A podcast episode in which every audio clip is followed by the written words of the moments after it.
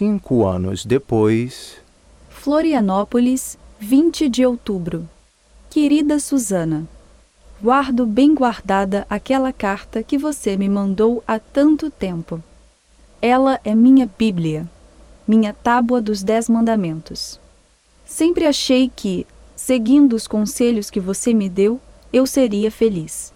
Mas acontece, eu não sei porquê, que meu casamento não está dando certo. O Arnaldo não é o marido com quem eu sonhava. Imagine, ele não gosta de televisão e odeia futebol. Quando estou cansada, ele corre para a cozinha e traz um chá para mim. Nunca saímos à noite porque, diz ele, gosta de ficar sozinho comigo, ouvindo música. Dinheiro, Susana, não é problema. Desde o início de nosso casamento, tenho uma conta no banco só para mim. Posso fazer o que quiser sem dar explicações a ninguém.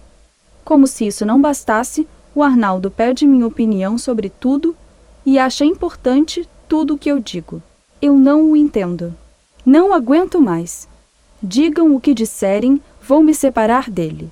Amanhã mesmo, depois que ele sair para o trabalho, arrumarei minhas malas e abandonarei esta casa. Vou para a casa de mamãe. Não posso mais me sujeitar a viver com um homem que não me trata como esposa. Que desilusão! Laura